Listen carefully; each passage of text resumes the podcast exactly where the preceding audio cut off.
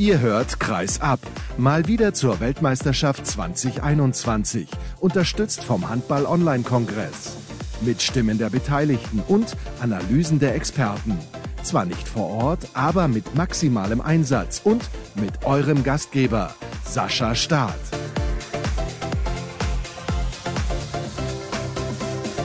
Nächster Tag bei der Handball-Weltmeisterschaft in Ägypten. Nächste Sendung hier bei Kreisab in der WM Flash Zone. Schön, dass ihr wieder mit dabei seid und eingeschaltet habt. Und alle Hörer begrüße ich natürlich auch, die sich später für die Podcast-Variante entschieden haben. Wir wollen sprechen über leider eine deutsche Niederlage gegen Spanien. Es sah so gut aus, Mitte der zweiten Halbzeit. Da hatte man das Gefühl, Menschenskinder, die deutsche Mannschaft nach dem Rückstand zur Pause, die dreht das Ding. Timo Kasteding war da in der Phase wirklich bärenstark, hat die deutsche Mannschaft angeführt. Aber es hat am am Ende nicht gereicht. Und jetzt sieht es so aus, als würde das DHB-Team das Viertelfinale verpassen. Was das bedeutet, warum es dazu kam und so weiter und so fort, bespreche ich jetzt mit einem Weltmeister von 2007. Ich freue mich, dass er kurzfristig zugesagt hat. Florian Kermann ist in der Leitung. Hallo Flo, Grüße nach Lemgo. Hallo. Tja, dieses Spiel, das war natürlich, oh, es war ärgerlich. Es war einfach ärgerlich. Ja, da hast du recht. Selbst meine Tochter, mit der habe ich zusammengeguckt, die hat sich gewundert, warum ich ein paar Mal wirklich ausgerastet bin. Ich glaube insgesamt ein Spiel mit vielen Chancen, mit eigentlich einer, einer tollen Moral, wo die erste Halbzeit ja schon so, so dahin plätscherte und man meinte, so die Spanier spielen so zu Ende, dann plötzlich dieser, dieser wirkliche Umbruch mit so ein paar Initialzündungen und ja, insgesamt muss man, glaube ich, sagen, zu viele freie Chancen vergeben. Ein, zwei leichte Fehler, wo wir Spanien dann auch leichte Tore schenken. Trotzdem muss man auch sagen, dass die Spanier dann auch wirklich das Ding souverän runtergespielt haben und sie auch sehr viel wechseln konnten. Das muss man auch sagen. Bedeutet also, du bist gar nicht mehr in der Lage, ein Spiel der deutschen Nationalmannschaft emotionslos zu gucken, es sei denn, es ist ein Quali-Spiel gegen Österreich. ja, ich glaube, wenn man selber lange das Trikot getragen hat und, und auch ein paar Schlachten geschlagen hat, dann fühlt man immer mit den Jungs mit. Und ich glaube, dieses Jahr ist es vielleicht sogar noch ein bisschen emotionaler, weil die ganzen Geschichten mit Corona drumherum, eine junge Truppe mit vielen Rückschlägen. Und man versucht sie dann moralisch so ein bisschen zu unterstützen. Und ich habe wirklich mitgefiebert, habe mich natürlich auch, auch sehr geärgert, dann vielleicht auch über, die, über diese Fehler, die man vermeiden konnte. Guckst du das dann als Trainer und siehst auch immer die taktischen Sachen oder kannst du das tatsächlich als Fan sehen? Als Trainer mit Herzblut und Fannähe bei der Sache. Ich glaube, man analysiert schon ein paar Dinge. Ich habe auch zwei Kinder, mit denen ich das dann oft gucke, denen ich dann versuche, immer so ein paar taktische Dinge vielleicht schon zu erklären oder warum was jetzt gerade passiert. Da ertappt man sich immer dabei. Aber letztendlich ist, ist auch das Herz dabei. Also ich wünsche mir natürlich, dass Deutschland gewinnt, klar. Also wenn du deine Kinder schon handballtaktisch erziehst, dann sind sie ja hoffentlich Linkshänder. Der Junge ist Linkshänder, das Mädchen ist Rechtshänder. Okay, da könnte es beim Jungen für die Nationalmannschaft reichen. Gucken wir mal in vielen, vielen Jahren, wie das dann aussieht. Lass uns ein bisschen auch taktisch wirklich über dieses Spiel sprechen. Die Spanier haben ja vor allem am Anfang mit ihrer Abwehr richtig gepunktet, mit dieser 3-3-Deckung. Das war dann auch immer so ein bisschen verkappt. Sie haben da so viele Varianten, das muss man auch zugeben. Also sie haben die deutsche Mannschaft da vor Probleme gestellt, weil sie auch sehr schnell erkannt haben, dass Paul Drucks in diesen 1 gegen 1 Situationen teilweise ein bisschen zu schnell ist und haben dann umgestellt. Das ist eine richtige Waffe. Das machen die Spanier wirklich auf einem Welt Weltklasse-Niveau. Ja, wirklich. Also das muss man auch sagen. Die letzten Titel haben sie wahrscheinlich auch mit dieser variablen Deckung, Deckung geholt, dass sie immer wieder auch von 6-0 umstellen konnten auf die 5-1, die wirklich sehr flexibel und, und, und, sehr offen teilweise agiert. Ich fand in der ersten Viertelstunde war sie mit, mit, mit Alex Duschebaev auf der Spitze noch einen Ticken besser als dann mit Arinho. Arinho hat auf der Spitze so ein bisschen mehr Probleme gehabt, auch, auch diesen Zweikampf gegen Weber zu gewinnen, beziehungsweise dann auch die Hilfe zu haben von Moros, der, der hinten dann immer die Zweikämpfe decken musste. Und ja, die Deutschen haben dann, ich finde, spielerisch bessere Elemente gefunden. Und oft ist gegen so eine Abwehr der gute erste Pass mit Überzeugung und diese, diese Vorbewegung auch mit Überzeugung oft Gewinn bringt. Und da hatten sie dann oft Situationen, wo sie sich dann freie Chancen erspielen konnten. Ja, leider Gottes haben sie dann zwei, drei Chancen vielleicht auch zu viel liegen lassen. Beziehungsweise diese Pässe an den Kreis Bergen natürlich auch immer so ein gewisses Risiko. Und das hat dann leider Gottes Juri Knorr dann als Jungspund dann auch auch gemerkt, dass es dann vielleicht doch nicht so einfach geht. Wo du gerade den Namen Juri Knorr schon in den Mund genommen hast, lass uns über ihn sprechen und diese Situation. Du bist ja auch mal ein sehr junger Spieler gewesen, der seine ersten Schritte gemacht hat in der Nationalmannschaft. Wenn du jetzt weißt, also ich will nicht sagen, er hat das Spiel vergeigt, um Gottes Willen, bitte nicht falsch verstehen. Aber es waren natürlich zwei Situationen hintereinander. Einmal gab es die Situation, glaube ich, dann auf vier Tore oder sogar fünf Tore davon zu ziehen. Das habe ich jetzt nicht mehr auswendig im Kopf. Aber dann spielt er den Pass an den Kreis. Und einen Angriff später macht er das Gleiche nochmal. Normalerweise sollte ja dann ein Lerneffekt einsetzen. Liegt das dann an seinem Alter? Also erstmal muss man, glaube ich, so ein bisschen die schützende Hand jetzt über Juri Knorr halten. Ich glaube nicht, dass Juri Knorr dieses Spiel verloren hat. Ich finde, er hat auch in einer ganz wichtigen Phase wichtige Elemente mit reingebracht, wo das Spiel unentschieden stand, macht er ein Tor, macht ein Anspiel an einen Kreis, wo wir erst wegziehen können. Also man sollte auch vielleicht das Positive sehen. Die Fehler sind natürlich gemacht worden und haben auch dazu geführt, dass Spanien natürlich nicht Angriff spielen muss, sondern ein einfaches Gegenstoßtor haben. Und das ist das, was es halt schon mitentscheidend macht. Ich glaube aber trotzdem, das ganz Entscheidende war, dass wir die zwei, drei freien Chancen, die wir uns so in der letzten Viertelstunde erspielen, nicht reinmachen. Ich glaube, wenn wir da immer wieder ein Tor machen, immer wieder konsequent abschließen, dann haben wir auch eine Chance, das Spiel zu gewinnen. Da gehen wir vielleicht ein bisschen zu nachlässig mit den Chancen um. Aber jetzt über einen jungen Spieler, der das erste große Turnier gespielt hat oder noch spielt, da zu urteilen und ihm diese Bürde zu geben, ich glaube, das wäre falsch. Ich finde, er hat viel Belebendes reingebracht. Und ich hoffe, dass er es auch in den nächsten Spielen weiter zeigen kann. Das möchte ich an dieser Stelle übrigens nochmal betonen. Ich möchte nicht den Stab über Juri Knorr brechen, aber ich wollte natürlich auch diese Situationen ansprechen, weil ja. es eben interessant ist zu erfahren. Du hast das selber ja früher erlebt, wie das ist als junger Kerl. Und die Deckungsvariante der Spanier haben wir eben schon angesprochen. Ich habe mir in der ersten Halbzeit gedacht, als Deutschland dann im Positionsangriff Probleme hatte, warum oder, nee, anders gefragt. Wäre es eine Option gewesen, ich mag 7 gegen 6 nicht, kann ich ja hier nochmal klipp und klar sagen, ist überhaupt nicht meins. Ich bin da Traditionalist und finde das 6 gegen 6 einfach besser oder wenn die Zeitstrafe auch wirklich bestraft wird dann im Angriff. Aber wäre das eine Option gewesen? Ich glaube, im Nachhinein kann man immer ganz viele Optionen finden. Natürlich spielte aber vielleicht dann auch diese Erfahrung, ich weiß gar nicht, ob es vor zwei Jahren war oder vor drei Jahren, glaube ich, wo wir gegen Spanien mal im 7 gegen 6 ein Spiel völlig vergeigen so eine Rolle, dass man das im Hinterkopf hat. 7 gegen 6 lebt viel davon, auch von Überzeugung. 7 gegen 6 funktioniert meistens dann, wenn man es nicht in Notsituationen macht, als, als letzten Ausweg, sondern dann, wenn man es mit Überzeugung macht, wenn man vielleicht auch einfach in einer engen Situation vielleicht ein, zwei Tore braucht mit einem Vorteil und das dann ausspielt. Ich glaube, als langfristige Lösung, um die 5-1 zu bekämpfen, das hätte gestern nicht funktioniert und es bedarf auch einer gewissen Weise Training ich fand, wir haben im Angriff ja dann auch Lösungen gefunden, spielerischere Lösungen. Und das Problem war einfach, dass wir die freien Bälle dann nicht reingeworfen haben. Und ich glaube, verloren, das muss man dann auch wirklich sagen, haben wir das Spiel insgesamt dann gar nicht, gar nicht im Angriff, sondern eher für mich in der Abwehr. Weil wir kriegen dann in der entscheidenden Phase, finde ich, zu viele einfache Tore, wo wir wirklich durch einfache Isolationsbewegungen dann einen Zweikampf verlieren, einen Pass zum Kreis kriegen, beziehungsweise Rückraumspieler dann aus 8,5 Meter frei werfen kann. Und das waren die entscheidenden Situationen, wo wir das Spiel nachher, glaube ich, verlieren. Da passt übrigens das Bild unseres Kooperationspartners, dem Hams Magazin, ganz gut dazu. Das kannst du natürlich jetzt nicht sehen, die Hörer auch nicht, aber ich lese es gerade mal vor. Wie sehr kann man Firnhaber auf dem Kicker haben? Die Schiedsrichter? Ja. Und das ist natürlich ein Problem aus Sicht eines Trainers. Vielleicht kannst du das auch mal erklären, wie das ist dann bei dir in Lemgo. Wenn dein Mittelblockspieler in der frühen Phase bereits mit zwei Zeitstrafen von der Platte muss, wie sehr ändert das deine taktischen Vorgaben und was musst du dann tun? Und bist du dann, ich sage das jetzt mal so salopp, in den Arsch gekniffen? Ja, ich glaube, das war ja jetzt auch im Ungarn-Spiel schon die Situation, dass, dass Fürnhaber wirklich früh die, die zweite Zeitstrafe hatte man hat dann immer im Hinterkopf, man muss vielleicht ein bisschen anders decken, ein bisschen vorsichtiger sein. Da kann, glaube ich, der Trainer sagen, was er möchte. Da kann er sagen, hol dir die dritte im Notfall ab, deck volle Pulle. Man ist ein bisschen vorsichtiger. Dass die dritte Zeitstrafe keine Zeitstrafe will, das haben wir alle, glaube ich, in der Zeitlupe gesehen. Das war dann einfach falsch. Trotzdem hätte es normalerweise da auch dann den sieben Meter gegeben und den hat es ja gegeben, die Zeitstrafe nicht. Ich finde, Fürn aber spielt dafür, dass er das erste Turnier spielt, da im Innenblock trotzdem ein gutes Turnier ist, sehr engagiert, spielt sehr körperbewusst, aber es reicht dann vielleicht auch nicht gegen wirklich international Erfahrene, die schon große Ereignisse gespielt haben, die international spielen, dann auch diese Zweikämpfe zu gewinnen. Und, und da haben wir dann auch, finde ich, nicht die Unterstützung gehabt, auch gegen Ungarn das letzte Tor. Für mich ist dann nicht der Fehler von Goller, der das Eins gegen Eins verliert, sondern dass wir dann keine Hilfe haben, der zweite Mann kommt, der dritte Mann den Ball zum Kreis verteidigt. Und das sind so diese entscheidenden Dinge, daraus müssen wir, müssen wir lernen. Aber man muss dann auch sagen, uns fehlt natürlich mit Pegeler, Winczek, Lemke eine unglaubliche Qualität in der Abwehr. Und das ist das, die heute haben ja auch international lernen müssen und haben jetzt ein Niveau, was dann vielleicht auch international mehr Reputation vielleicht bei den Schiedsrichtern hat, als dann vielleicht ein Firnhaber, der sein erstes Turnier spielt.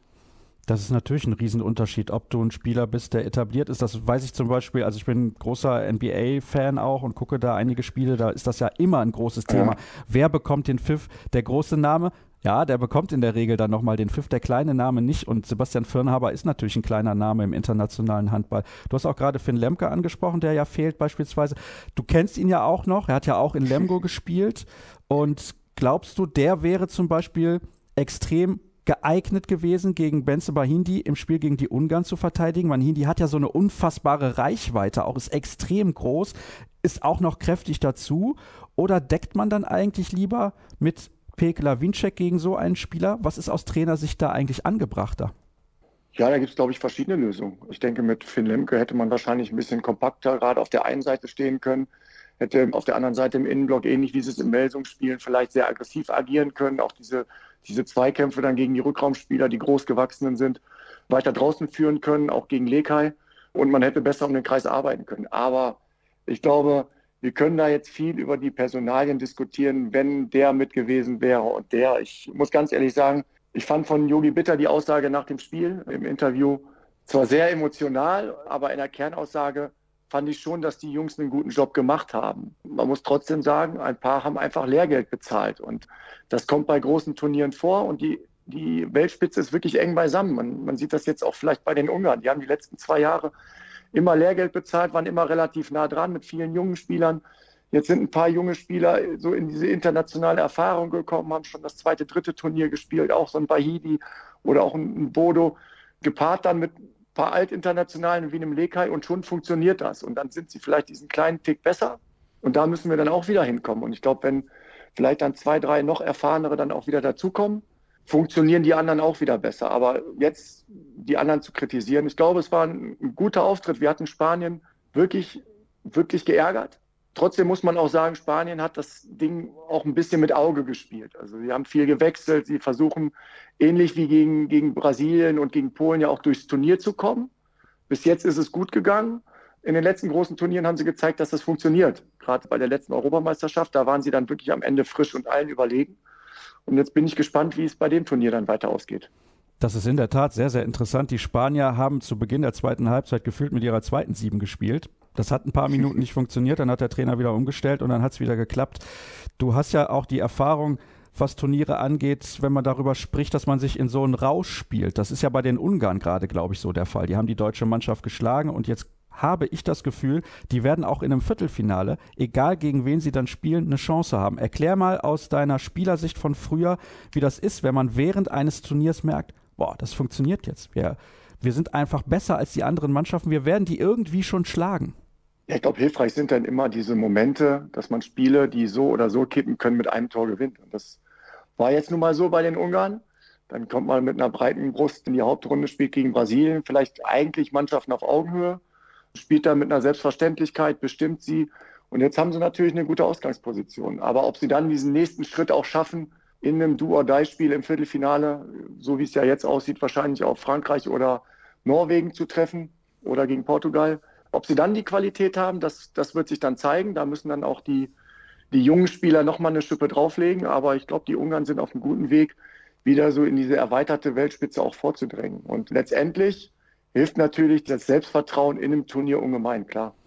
Ich möchte nochmal auf eine taktische Frage eingehen. Markus Bauer, dein alter Spezi und Mitspieler aus Nationalmannschaftszeiten und auch in Lemgo hat das angesprochen gestern in der Übertragung. Hat er mal gesagt, Drucks muss jetzt mit Schwung kommen. Dann wurde der Pass ja. rübergespielt und Paul ist nicht in der Bewegung und geht dann die Schritte. Ist es nicht eigentlich richtig, dass er den Ball bekommt und schon in der Bewegung ist, damit er mit mehr Schwung auf die Abwehr geht? Ja, das ist dann immer leicht gesagt und leichter auch, als man es dann vielleicht ausführen kann. Ich glaube, da entscheiden dann wirklich Millisekunden. Es kommt darauf an, wie die Abwehr sich bewegt, wie der Mitspieler, der den Pass spielt, sich bewegt. So ein kleines Beispiel war vielleicht in dem Spanien-Spiel auch Kai Heffner. Er hat dann mal eine Aktion gehabt, wo er kurz gezögert hat, dann ins 1 gegen 1 gegen Morris gegangen ist dann konnten sie ihn stellen und es war wirklich schwer, auch weiterzuspielen.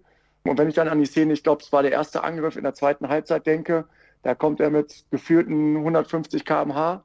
Keiner kann ihn halten und der Ball geht dann auch mit gefühlten 150 km/h ins Netz. Und natürlich wünscht man sich das immer, aber da muss es dann auch wirklich passen, weil gerade je mehr Tempo, desto mehr ist es natürlich auch schwer, dann die richtige Entscheidung zu treffen. Und das erkennt man dann an der Szene, ich glaube, kurz vor Schluss war es, wo Paul nochmal ins 1 gegen 1 gehen wollte und, und Entre Rios es einfach vorausgeahnt hat und sich in den Weg gestellt und ein klares Stürmerfall holt. Und die Gefahr ist halt immer, je mehr Tempo, desto mehr Gefahr ist dann auch, einen technischen Fehler vielleicht zu machen. Und es sind Kleinigkeiten, die dann auch wirklich entscheiden. Aber da hilft dann auch dieses, was wir gerade angesprochen haben, dieses Selbstvertrauen, diese Selbstverständlichkeit in den Bewegungen. Und ich glaube, dieses kann noch nicht hundertprozentig da sein, weil auch gerade die Mannschaft jetzt noch nicht immer zusammen gespielt hat. Und ähm, da kommt es dann nicht auf ein, zwei Wochen an, sondern vielleicht auch mal auf drei, vier Jahre. Ein Grund, warum die Spanier dieses Spiel gewonnen haben, war natürlich auch die Torhüterleistung. In der ersten Halbzeit Corrales richtig stark und dann danach der Kollege Gonzalo Perez de Vargas und das ist natürlich auch ein absoluter Weltklasse-Keeper. Was kann man denn tun, um beispielsweise mal jemanden wie Andreas Wolf besser in dieses Turnier zu bringen? Weil er hat ja in der Anfangsphase direkt zwei Bälle gehalten und dann ist das Problem, er kriegt so viele Freie, auch durch die schnelle Mitte, was die Spanier, finde ich, auch überragend gespielt haben. Ist der deutschen Mannschaft gar nicht gelungen, mal schnelle Mitte zu spielen? Ja, das ist schon ein schweres Thema, muss ich ganz ehrlich sagen, weil ich sehe das ein bisschen kritisch. Es gibt ja gerne Spieler, die dann in der Öffentlichkeit auch ihre Meinung sagen, die auch hohe Ansprüche an sich selber haben. Aber man muss das dann auch irgendwo liefern. Und ich glaube, er war derjenige, der vorweggegangen ist, das für ihn spricht. Und ich halte, Andreas war auch ein sehr, sehr guten Torhüter. Aber er hat fordert ein Halbfinale, er kritisiert Mitspieler, möchte vorne weggehen und ist meiner Meinung nach eine der Enttäuschungen bis jetzt im deutschen Team. Und wenn man das dann auf die Platte bringt, dann ist es natürlich überragend und dann so, jetzt ist die Verbindung weg, deswegen seht ihr mich nochmal auf dieser Kamera. Ich werde Flo einfach nochmal anrufen, das sollte kein Problem sein. Dann drücke ich da einfach nochmal. Dann gucken wir mal, ob das funktioniert. Bitte ich zu entschuldigen, aber er ist, glaube ich, gleich wieder da. Und ja, da Hallo? ist er auch schon wieder. Gar jetzt, kein Problem. Jetzt sehen und jetzt hören wir dich wieder. Die Verbindung weg. Ja, ist kein Sorry. Problem. Du bist wieder da und dann kann ich da auch wieder die Kamera einschalten. Also du warst gerade bei deiner Generalkritik an Andreas Wolf und Nein, also worden. sollte keine Generalkritik sein. Ich glaube, Andreas ist ein, ein außergewöhnlicher Teuter. Ich glaube trotzdem, man wird dann oft auch an seinen Aussagen gemessen. Und wenn man natürlich vorher hingeht und, und ich sage mal in Anführungszeichen große Sprüche macht, dann muss man halt auch liefern. Und das ist das, was jetzt so ein bisschen halt auch fehlt. Und ich glaube, das wird er wegstecken. Er wird Kritik bekommen. Ich glaube, mit meiner Kritik kann er legen. Da kann er dann drüber hinweglächeln oder nicht, wenn er es mitbekommt. Ich würde mir wünschen, dass er jetzt eine Reaktion zeigt und in den letzten Spielen der Wolf ist, den wir ja auch schon gesehen haben in der Nationalmannschaft und der der Mannschaft unglaublich hilft. Letztendlich muss man sagen, ich glaube, Deutschland hätte gestern auch eine bessere Torhüterleistung als der Gegner gebraucht, um das Spiel zu gewinnen. Yogi hat, glaube ich, seinen Job unglaublich erfüllt, ist da auch wirklich ein, ein wichtiger Anker für die Mannschaft. Aber Andreas muss jetzt liefern. Und manchmal muss man sich dann vielleicht auch vor einem Turnier ein bisschen zurücknehmen. Und wenn man dann im Lauf ist und man hat dieses Selbstbewusstsein, dann kann man das dann auch gerne rausplaudern. Da würde ich gerne nochmal zurückblicken. Das habe ich dir im kurzen Vorgespräch ja schon angedeutet, weil wir in der Vorschau-Sendung Johann Pettersson zu Gast hatten. Und an den wirst ja. du natürlich schlechte Erinnerungen haben. EM-Finale 2002, damals in Schweden gegen die Schweden. Der hat im Ausblick auf das Turnier gesagt, weil ich ihn nach den Ägyptern gefragt habe, Zitat, zusammen mit den Schiedsrichtern werden die Ägypter schon das Halbfinale erreichen. Wie war das damals in Schweden, als du dieses Tor erzielt hast, was definitiv, und ich glaube, da müssen wir nicht drüber diskutieren, weil die Bilder zeigen das ja eindeutig, regulär war? Euch hat man den EM-Titel im Prinzip weggenommen. Ach, ich finde das immer so schwer. Diese Diskussion gibt es vor jedem Turnier. Es gab ja auch schon Situationen, wo vielleicht die Heimmannschaft nicht bevorteilt wurde. Genauso gut können wir sagen, wir wurden vielleicht im Halbfinale 2007 ein bisschen bevorteilt gegen die Franzosen. Da reden die Franzosen jetzt noch drüber. Ich glaube, die Schiedsrichter machen Fehler, die Spieler machen Fehler, die Trainer machen Fehler. Und das passiert im Handballsport. Das macht ihn vielleicht auch so interessant. Natürlich ist es immer bitter, wenn es eine ganz entscheidende Szene ist. Andererseits, jetzt in der jüngsten Vergangenheit kann man ja auch mal sagen oder mal sehen, so im Champions League Halbfinale, die rote Karte für Patrick Wietschek, wenn ich daran denke, auch für mich eine Fehlentscheidung, aber sie hat dazu geführt, dass Kiel vielleicht nochmal diesen letzten Push bekommen hat, dieses letzte bisschen draufgepackt hat und sind dann ins Finale eingezogen und hatten dann ja vielleicht noch ein bisschen mehr trotz dieser Schiedsrichterentscheidung dann auch den Titel geholt. Also klar war es damals traurig und wir haben uns alle geärgert, Aber ich erinnere mich an Johann übrigens immer sehr gerne, weil es ein super Gegenspieler war und mit ihm hatte ich immer viel Spaß auch auf dem Spielfeld. Das kann ich mir vorstellen. Zwei absolute Weltklasse rechts außen. Das zeigen ja die Zahlen und auch das, was ihr gewonnen habt. Ich glaube, das kann sich durchaus sehen lassen. Ich sitze übrigens hier in Solingen, das werden die Zuschauer und Hörer ja wissen, weil ich das immer regelmäßig erzähle. Da hat deine Karriere ja mehr oder weniger angefangen. Und witzigerweise sitze ich auch noch in Solingen-Höscheid, weil du hast gespielt beim Sportring Höscheid. Es sind ungefähr, ja, was würde ich sagen, anderthalb Kilometer ungefähr mit dem Auto zu der Halle, in der du dir deine ersten Sporen verdient hast, in der Solinger Klingenhalle, damals mit Trainer Bob Hanning, mit Thorsten Jansen. Vielleicht kannst du noch mal ein bisschen erzählen, wie das damals eigentlich war. Gucken wir noch mal zurück in die Vergangenheit, als ihr mit 18 aus der A-Jugend von Tusem Essen, glaube ich, mit sechs Mann nach Solingen gegangen seid, um hier dann mehr oder weniger die Handballwelt zu erobern? Ja, mittlerweile ist es lange her. Ich bin zwar nicht gebürtig aus Solingen, aber habe da sicherlich so eine, ja, eine der sportlichen Heimaten gehabt und ganz tolle Erfolge auch erzielt. Wir sind damals mit den Thorsten Jansen und noch anderen Spielern als A-Jugend quasi, ja, so ganz junge Truppe dann in, in Solingen gestartet, beim Sportring Solingen damals. In der dritten Liga sind direkt aufgestiegen, haben dann drei Jahre in der zweiten Liga gespielt mein Weg ist dann Richtung Lemgo gegangen. Thorsten ist noch geblieben, Bob ist auch noch geblieben. Sie haben es dann auch in die erste Liga ein Jahr geschafft. Und ja, es war eine schöne Zeit als junger Spieler. Viele Erfahrungen gesammelt, viele Freunde da getroffen und kennengelernt. Und ja, man kommt trotzdem immer noch nach Solingen, jetzt auch, wenn wir gegen den BAC spielen, immer noch mit einem besonderen Gefühl. Auch wenn es jetzt schon, oh, jetzt muss ich überlegen. Ich bin jetzt 21 Jahre in Lemgo. Dieses Jahr fast das 22. Jahr. Also es ist jetzt schon ein bisschen länger her.